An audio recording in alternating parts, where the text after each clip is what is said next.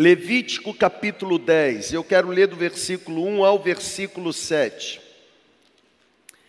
Levítico 10, do versículo 1 ao versículo 7, eu vou pensar com você hoje sobre a reverência.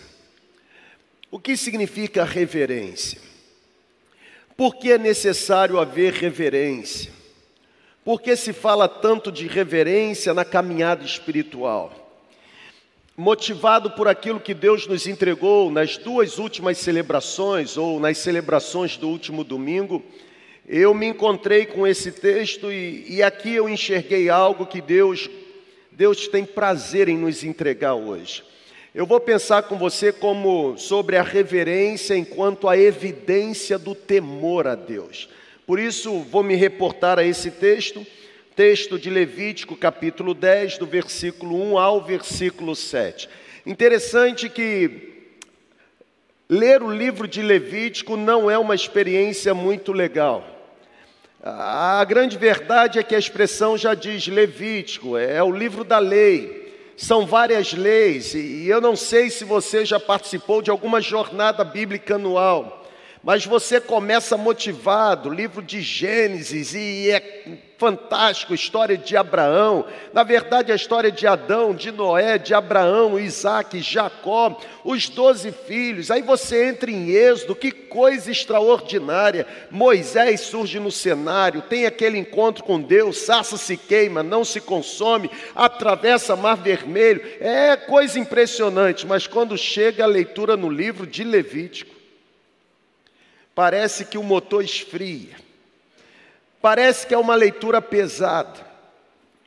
Mas aqui em Levítico tem o capítulo 10, e é exatamente no capítulo 10 que a gente encontra a reverência como a evidência do temor a Deus. Diz assim o texto bíblico a partir do versículo 1: Nadab e Abiú, filhos de Arão, eles pegaram cada um seu incensário, nos quais acenderam fogo, eles acrescentaram incenso e trouxeram fogo profano perante o Senhor, sem que eles mesmos tivessem sido autorizados para fazer tal coisa. Então saiu fogo da presença do Senhor e os consumiu. E Nadab e Abiú morreram morreram ali perante o Senhor.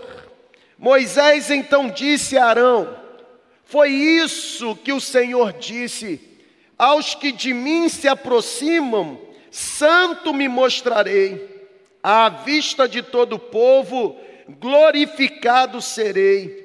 Arão, o pai de Nadab e Abiú, ficou em silêncio.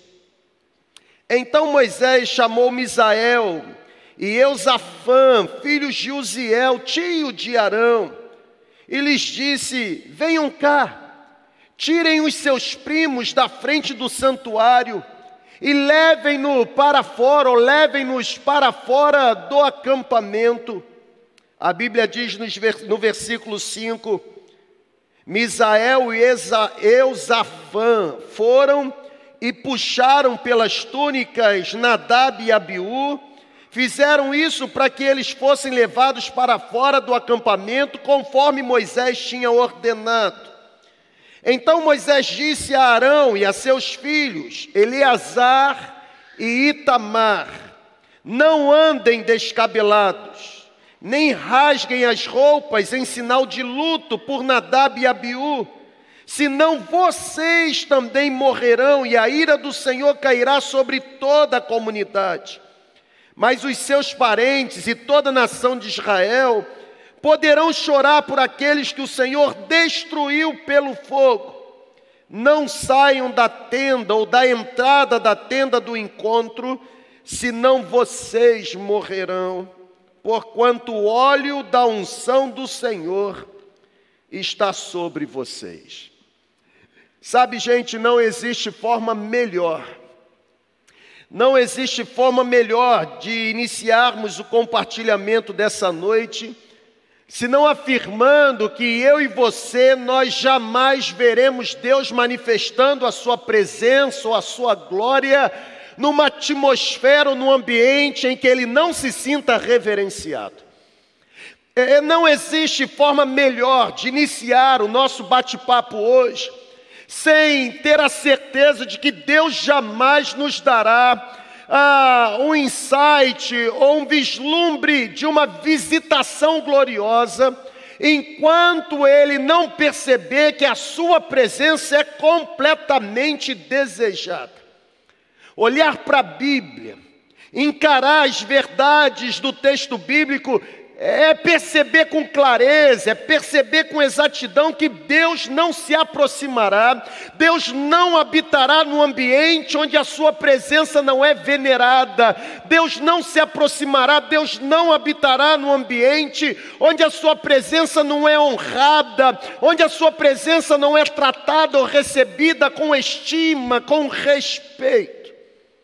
Sabe, eu queria que você abrisse muito o seu coração. Eu sei que você que está no prédio pode estar um, possa estar um pouco cansado.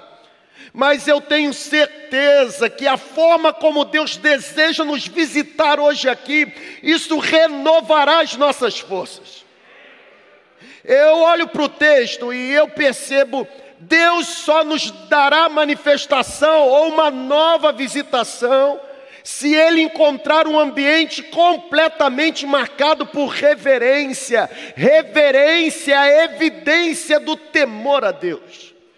Não adianta, não importa, não importa se os louvores que nós cantamos são bons ou são atuais, não importa o quanto seja contagiante ou agradável a adoração que manifestamos, não importa o quanto seja boa ou bem elaborada a programação que realizamos, sabe, gente? Se Deus não é temido, Deus não vai se aproximar.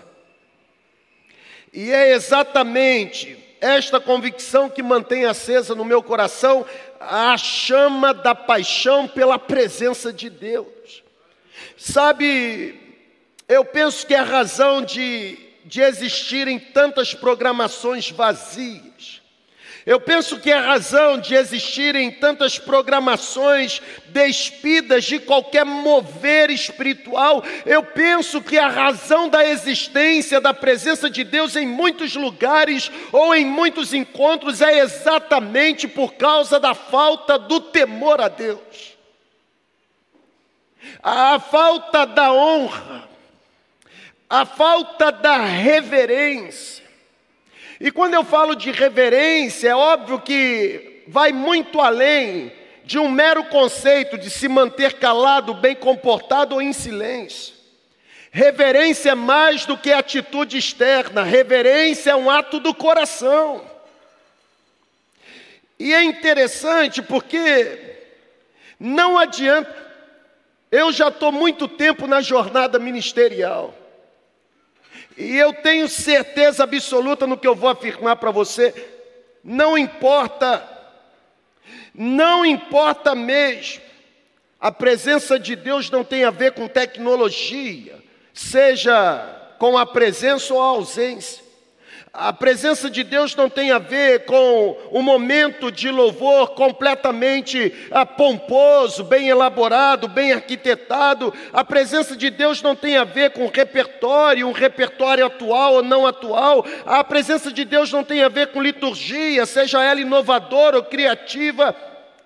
O que produz a manifestação da presença de Deus é condição do coração. E é aqui que eu queria que você parasse um pouquinho e entrasse nesta ministração comigo, por quê? Porque aproximar-se de Deus sempre exigirá o início de uma caminhada marcado com o coração regado de temor. O Tiago, irmão de Jesus, quando escreve a sua carta, capítulo 4, Versículo 8, Tiago diz: aproximem-se de Deus, ou cheguem-se para perto de Deus, e Deus irá se aproximar de vocês. No entanto, limpem as mãos, purifiquem o coração, e que tem dupla personalidade ou ânimo dobre, ah, purifique o coração. Aproximar-se de Deus exige temor. Aproximar-se de Deus exige um temor que torna qualquer ser humano capaz de amar a Deus mais do que ama qualquer outra coisa. Sabe, gente, temer a Deus é estimá-lo, temer a Deus é honrá-lo, Temer a Deus é tê-lo na mais alta ou altíssima consideração.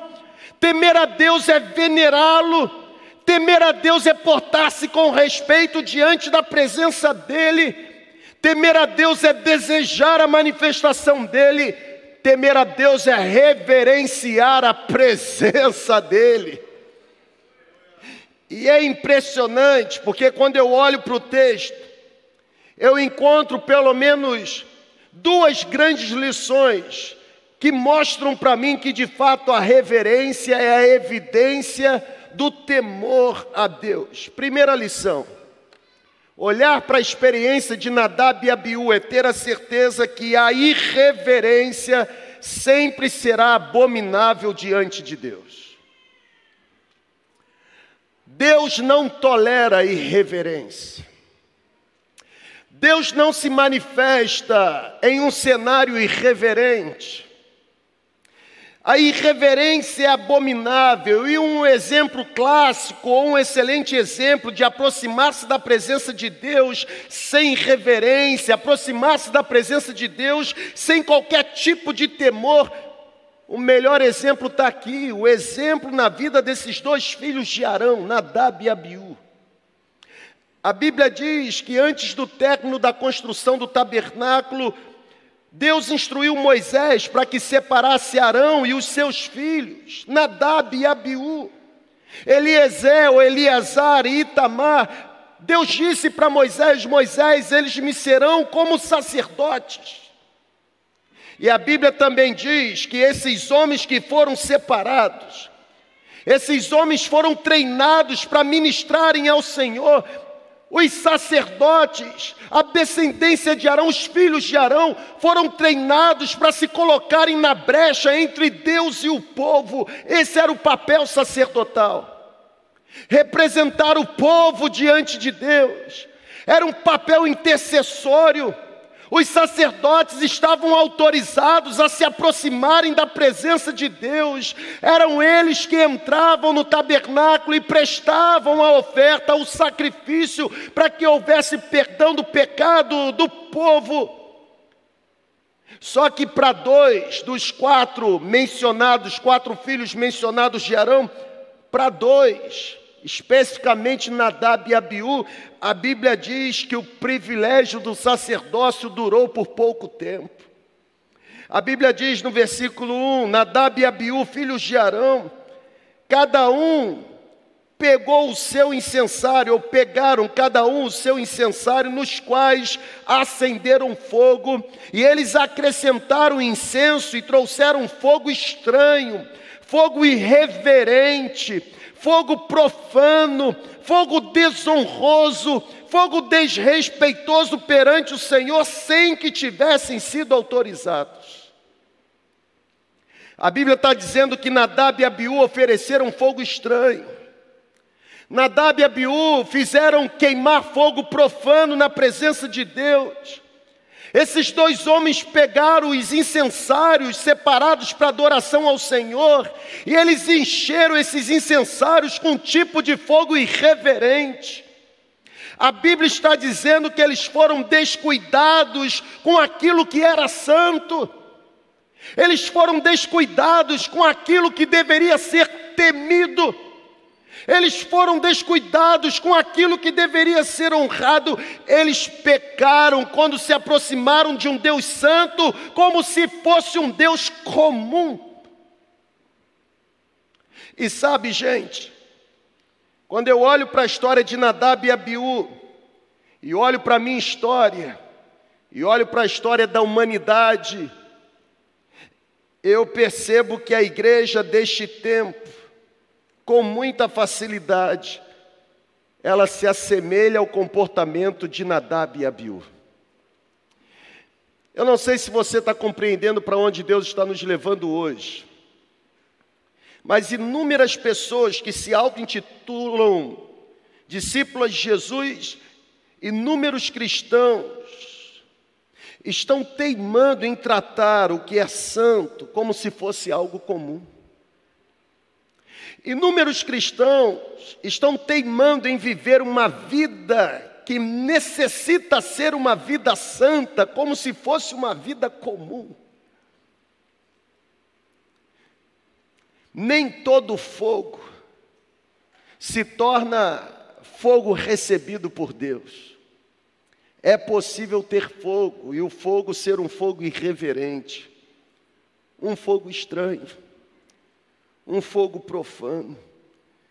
Infelizmente, quando eu olho para este tempo, eu percebo que, a exemplo de Nadab e Abiú, existem pessoas que estão mais acostumadas do que deveriam com a presença de Deus. Eu estou falando de gente que perdeu o temor. Eu estou falando de gente que perdeu a sensibilidade. Eu estou falando de gente que perdeu a reverência. Eu estou falando de gente que perdeu a sensibilidade daquilo que significa viver e conviver com Deus Santo, consagrado. Eu estou falando de gente que deveria viver como gente consagrada, mas vive como gente profana, carnal. Sabe, gente, a Bíblia deixa claro que Deus sempre tratou a irreverência como algo abominável. Na verdade, Deus sempre deixou evidente que a irreverência jamais iria sobreviver na presença dele. E aí, se me permite, eu quero dar assim uma dica para você. Levante a sua mão aí, por favor, só para eu saber que você está vivo. Ok. Pega essa. Não espere Não espere ser conduzido à presença de Deus manifestando atitudes desrespeitosas para com Deus. Eu vou repetir. Porque num ano de avivamento em que a gente clama por uma nova visitação, por um novo mover, que venha um batismo de poder e de presença, não espere desfrutar da presença de Deus manifestando atitudes desonrosas para com Deus. Até porque um grande amigo meu, um pastor assembleano, pastor da Assembleia de Deus Central em Mesquita, chamado por nós carinhosamente de Claudinho. Claudinho ele diz o seguinte: não espere ter uma vida de efeito manifestando uma vida de defeito. Eu vou repetir. Não espere ter uma vida de impacto manifestando uma vida de pecado. Porque não tem como desfrutar da manifestação de Deus marcando um ambiente com fogo estranho. Tem que ter consagração. Nadab e Abiú foram escolhidos, mas perderam o privilégio. Nadab e Abiú foram escolhidos, mas foram fulminados pelo fogo do céu.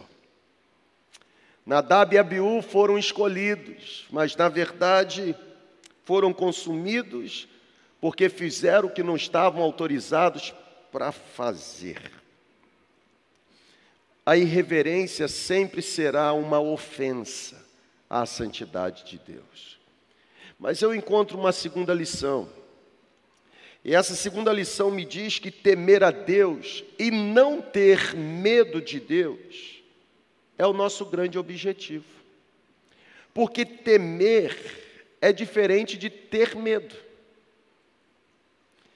Temer é diferente de se sentir amedrontado. Estão aqui comigo ainda? Amém ou não amém? Por exemplo, é preciso considerar que o temor de Deus não é o mesmo que o medo de um tirano. O temor de Deus não é o mesmo que o medo de um ditador. Sabe, gente, quando Deus aparece aos filhos de Israel lá no Monte Sinai, a Bíblia, ela diz que os filhos de Israel não conseguiram permanecer diante da presença de Deus, por quê? Porque eles não tinham o temor do Senhor. Na verdade, o grande sábio vai dizer nos livros ou nos provérbios bíblicos de que o temor do Senhor é o princípio da sabedoria. a ausência do temor, foi a ausência da honra, foi a ausência da reverência, foi a ausência do respeito, a ausência do temor levou os filhos de Israel a fugirem da presença de Deus. A ausência do temor levou os filhos de Israel a nutrirem no coração medo de serem consumidos pela presença de Deus. A Bíblia diz que Moisés advertiu aquele povo a não terem medo. Moisés conseguiu distinguir diante dos israelitas a diferença e a profunda diferença entre ter medo de Deus e temer a Deus. E me parece que hoje existem mais pessoas amedrontadas do que tementes. Existem mais pessoas que se comportam com medo do que se comportam com temor. A diferença é gigantesca, gente. Porque a pessoa que está com medo, ou a pessoa que tem medo de Deus, é alguém que tem algo para esconder. A pessoa que tem medo de Deus é alguém que não quer se aproximar da luz porque tem medo que a luz exponha o que está escondido na sua alma. A pessoa que tem medo, ela não se aproxima de Deus porque ela tem medo que os seus pecados saiam do anonimato.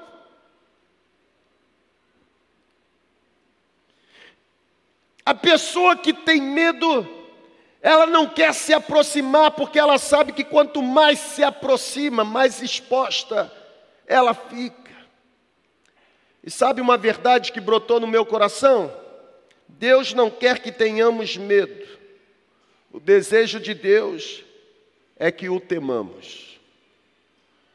Deus não quer que tenhamos medo, a Bíblia deixa evidente que é o temor do Senhor que nos impede de pecar. Não é o medo do castigo, é a honra. Consegue compreender?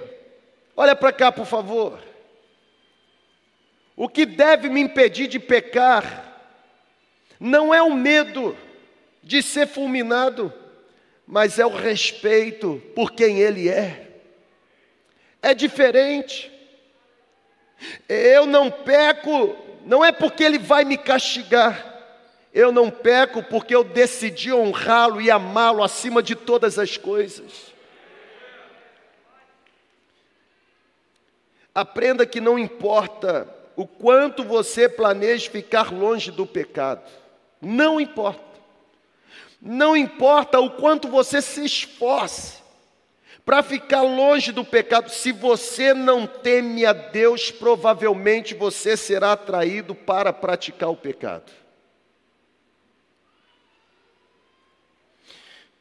Diferentemente do homem que está com medo de Deus, o homem que teme a Deus não tem nada a esconder. O homem com medo se afasta, o homem com temor se aproxima. O homem com medo se esconde, o homem com temor se entrega. O homem que teme a Deus decidiu que a sua vida é uma vida digna de honra para Deus. E é exatamente porque ele conhece a Deus, que ele teme a Deus, que ele deseja que a sua vida seja alcançada pelo amor de Deus. Gente que teme a Deus é gente que coloca os seus desejos abaixo do desejo de Deus. Gente que teme a Deus é gente que procura fazer aquilo que Deus determina, até porque, para esse tipo de gente, gente que teme a Deus, a vontade de Deus é mais valiosa do que as vontades da sua própria alma. Sabe, gente que teme a Deus percebe que não existe nada mais gratificante do que obedecer à vontade de Deus. Gente que teme a Deus é gente que nega a si mesmo. Gente que teme a Deus é gente que tem coragem de tomar a sua cruz. Gente que teme a Deus é gente que ouviu siga-me e decidiu viver somente para Jesus. A pergunta é: a sua vida tem sido marcada por medo ou por temor? Você se aproxima ou se afasta? Você se apresenta ou se esconde?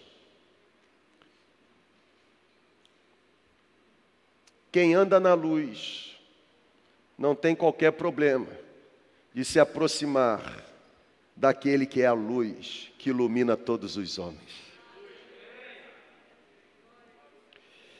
Deus sempre deixou na Bíblia com muita clareza duas grandes verdades. E a primeira verdade é o seguinte: é impossível se aproximar dele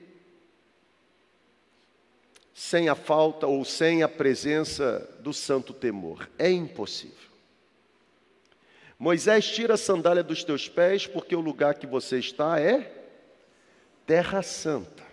Tem que ter temor. Primeira grande verdade que a Bíblia traz: é impossível encontrar-se com Deus sem um coração banhado de temor. Uma segunda verdade que a Bíblia traz, a evidência do temor, é exatamente obediência aos mandamentos de Deus. Porque quem teme, obedece. Quem teme, obedece e é uma obediência irrestrita. Jesus, ele disse para os discípulos, João capítulo 14, eu sei que vocês me amam porque vocês obedecem os meus mandamentos. Não existe temor sem obediência. O temor do Senhor começa pelo nosso coração. E é por causa do nosso coração temente a Deus que manifestamos obediência ao mandamento de Deus. Gente, temer a Deus ou tremer diante da palavra de Deus significa obedecer, mesmo se eu não vejo razão para obedecer. Temer a Deus significa obedecer, mesmo quando eu tenho certeza que eu não serei beneficiado por obedecer. Temer a Deus significa obedecer, mesmo quando eu não entendo o porquê devo obedecer. Temer a Deus significa obedecer, mesmo quando me fere obedecer. Sabe, Deus cumpriu a sua promessa. Coração obediente é coração abençoado, louvado seja o nome de Jesus. Temer a Deus significa obediência irrestrita. Na Bíblia existe a história de um homem, um homem que foi chamado de amigo de Deus. Isaías 41. Tu, Israel, servo meu, tu a quem escolhi dos cantos mais remotos, descendente de Abraão, meu amigo. A Bíblia fala acerca da história de Abraão, amigo de Deus. Abraão esperou 25 anos pela, pelo cumprimento da promessa. Interessantíssimo isso. Porque Deus havia prometido que Sarai, e depois Sara, a mulher de Abraão, Abraão, Abraão, ela daria luz a um filho, e esse filho chegaria na velhice. A Bíblia deixa claro no livro de Gênesis ou dos Gênesis que muito depois da idade fértil das mulheres, Deus então cumpriu a sua promessa, Deus entregou a Abraão e a Sara Isaac, conhecido como filho da promessa, mas a Bíblia também diz que alguns anos depois, Deus agora pede a Abraão que sacrifique o menino. Eu não sei como você lê o texto bíblico de Gênesis 21 e 22, mas despido de qualquer romantismo, eu leio o texto bíblico e eu começo a imaginar, eu fico tentando imaginar o choque de Abraão quando ouviu Deus pedindo o filho que chegou na velhice como cumprimento da promessa. Porque nós temos a Bíblia e conhecemos como terminou o processo. Mas Abraão não sabia, não tinha escrito como terminaria o processo.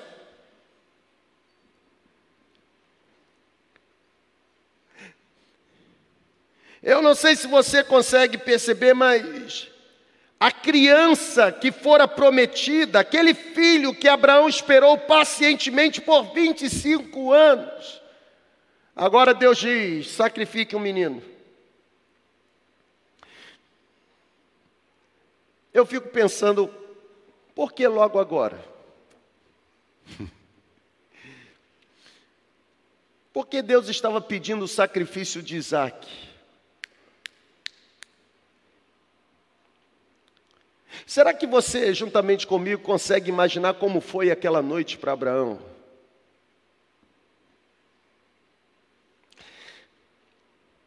Não tenho dúvida de que houve uma luta tremenda, uma luta travada na alma de Abraão. Eu pedi, na verdade, Deus me deu, me prometeu, cumpriu a promessa, e agora pedindo para sacrificar. O que me impressiona nessa história é que fica muito evidente que Abraão, mesmo sem entender, demonstrou temer a Deus obedecendo. O temor do Senhor levou Abraão a obedecer ou a obedecer, mesmo sem compreender o final da história. Sabe o que isso significa para mim? O temor a Deus me leva a fazer o que eu não quero. Assim como o temor a Deus me motiva a deixar de fazer o que eu desejo. É o processo inverso do apóstolo Paulo. Porque Paulo diz assim: o bem que eu devo fazer, não faço, e o mal que eu deveria evitar, pratico. Quando eu venho para o temor ao Senhor, eu digo: o temor ao Senhor me leva a fazer o que eu não quero. Como também o temor ao Senhor me motiva a não fazer aquilo que eu desejo. O mal que eu desejo eu não pratico porque eu decidi temer a Deus. E porque agora eu temo o Senhor, eu me esforço para praticar aquilo que Deus deseja que eu pratique o tempo todo. Nadab e Abiú foram consumidos, não porque desafinaram, não porque pregaram um sermão ruim, não porque não fizeram a gestão correta. Nadab e Abiú foram consumidos pelo fogo da ira de Deus, porque se apresentaram de forma irreverente. A irreverência sempre será abominável. Logo, temer a Deus e não ter medo de Deus é o nosso grande objetivo. Eu volto a repetir: quem tem medo se esconde, quem tem temor se apresenta, quem tem medo se afasta, com medo de ser descoberto, mas quem tem temor se aproxima. Gente com medo se afasta porque porque o receio é que as suas más obras sejam, de alguma forma, evidenciadas pela luz de Cristo. Mas gente que tem temor não tem problema de se aproximar da luz. Na verdade, gente que tem temor vive Mateus 5,13. Assim também resplandeça a sua luz diante dos homens, para que todos vejam as suas boas obras e, vendo as suas boas obras, glorifiquem ao Pai que está nos céus. Qual a conclusão que eu chego? A conclusão é que o temor do Senhor me leva a amar a Deus, o temor do Senhor me leva a amar aquilo que Deus ama, o temor do Senhor me leva a amar aqueles a quem Deus ama, o temor do Senhor me leva a odiar aquilo que Deus odeia. É o temor do Senhor que alinha o meu coração. É o temor do Senhor que me faz ser mais parecido. Infelizmente, gente, vive-se hoje um cenário onde muitos conversam a respeito de Deus e conversam, sabe, como se Deus estivesse tão próximo. Só que quando a gente começa a ouvir essas pessoas, a gente sente que essas pessoas estão falando de alguém que elas apenas ouviram falar, mas ainda não conhecem profundamente. É gente que, mesmo se dizendo ser gente salva, não tem intimidade com o Espírito Santo. É gente que, mesmo dizendo-se salva, ainda vive no pátio, ainda não descobriu que podem se aproximar de Deus por um novo e vivo caminho e desfrutarem de uma comunhão mais intensa, profunda. A falta de temor reinando nos corações tem feito com que pessoas que se dizem estar tão perto da presença de Deus, com o comportamento demonstram que permanecem muito longe. É o temor do Senhor que se torna a base da nossa intimidade com o Espírito Santo. É o temor. Sem o temor do Senhor, nós não conheceremos o Espírito Santo verdadeiramente. Pessoal, não tem como conhecer o Espírito Santo através dos postulados da teologia. Não tem como conhecer o Espírito Santo através dos ensinos da filosofia. O Espírito Santo é conhecido por meio do temor do Senhor, coração rendido, coração dado, coração derramado.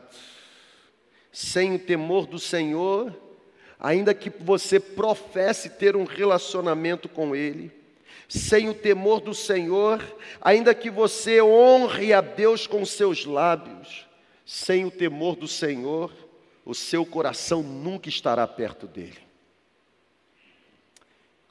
Eu concluo dizendo para você o seguinte: quando nós perdemos o temor do Senhor, diminui em nós qualquer tipo de percepção espiritual.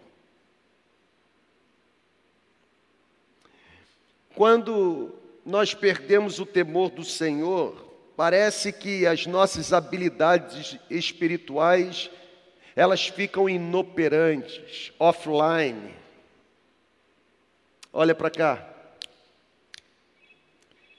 Quando a gente perde o temor do Senhor, a gente perde o privilégio.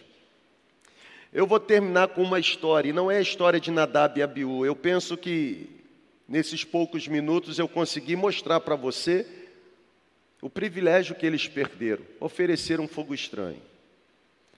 Mas eu vou terminar essa ministração compartilhando com você a história de um jovem. Essa história está registrada no Evangelho de Lucas, capítulo 15.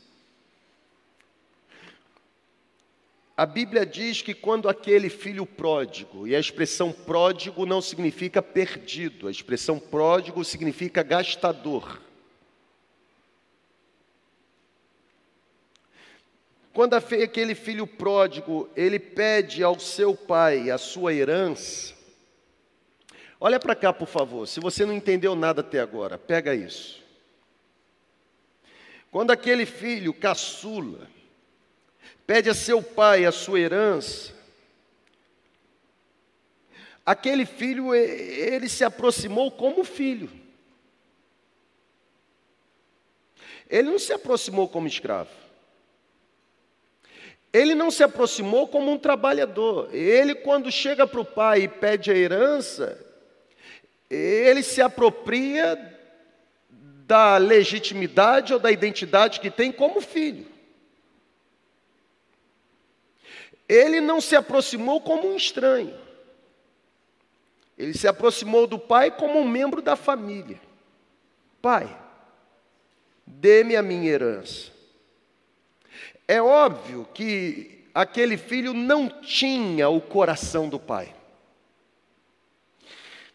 Naquele momento, que motivava aquele filho ter a atitude que teve era o seu próprio egoísmo era o seu desejo de viver para si mesmo. Mas olha que coisa interessante, ainda assim a Bíblia diz que o pai não negou aquele filho o pedido feito. O filho pede a herança, e mesmo o pai sabendo que aquele rapaz usaria a sua herança dissolutamente, a Bíblia diz que o pai atende o pedido. O pai dá àquele filho uma grande quantidade de dinheiro.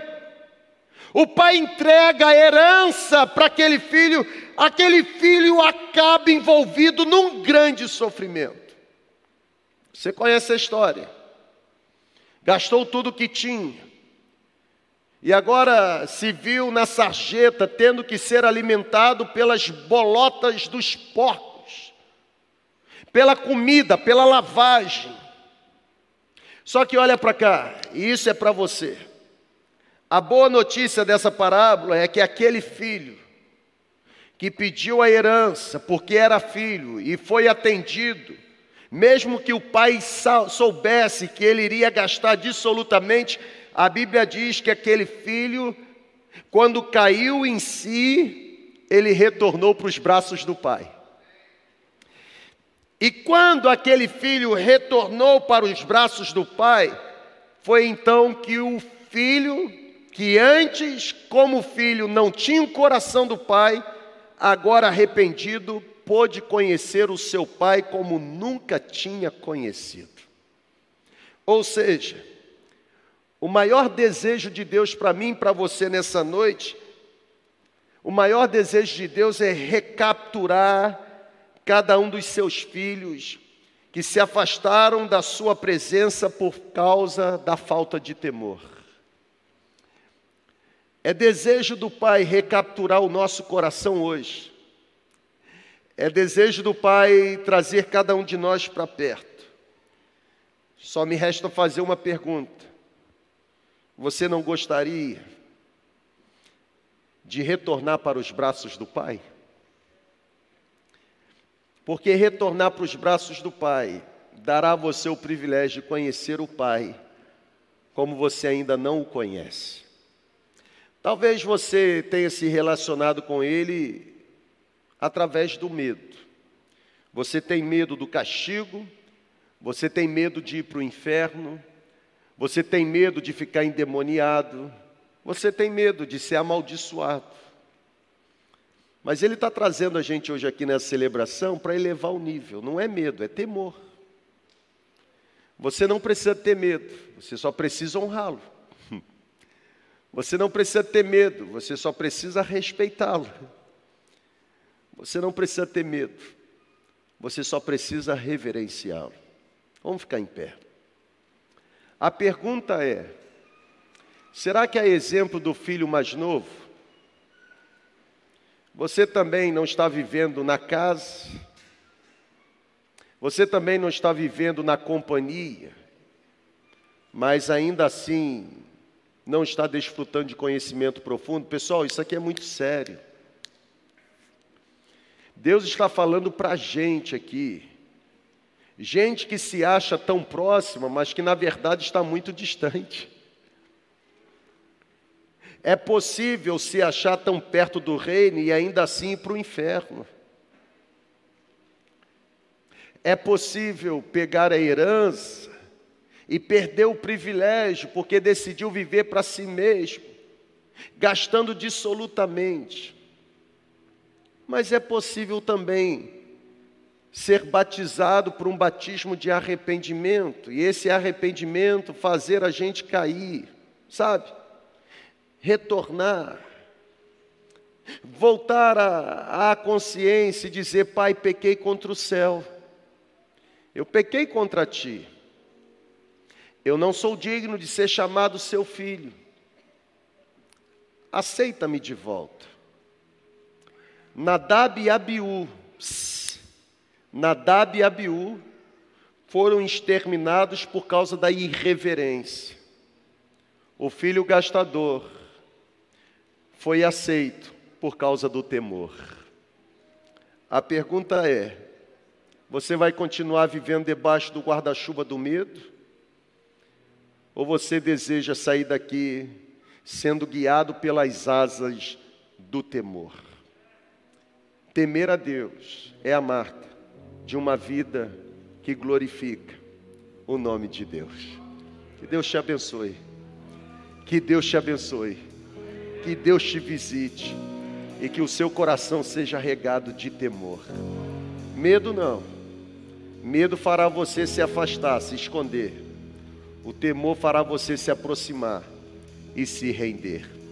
O chamado de Deus não é outro senão recapturar os corações que estão distantes. Venha para mim, se aproxime de mim. Você que se sente cansado, angustiado, assoberbado, não é verdade? Você que se sente sobrecarregado, venha para mim, porque eu vou dar descanso para você. O meu jugo é suave, o meu fardo é leve, os meus braços estão abertos. O caminho de volta se chama temor, o caminho de volta se chama reverência. Se você tem andado distante e a sua vida tem sido marcada pelo medo do castigo do inferno, venha para perto venha para perto dele, e o medo será substituído em temor, não mais esconderijo, agora luz, caminhando na luz, vivendo para Ele, que é a luz que ilumina todos os homens, para que as suas atitudes também possam fazer com que pessoas, através das boas obras, glorifiquem seu Pai que está nos céus. Deus te abençoe.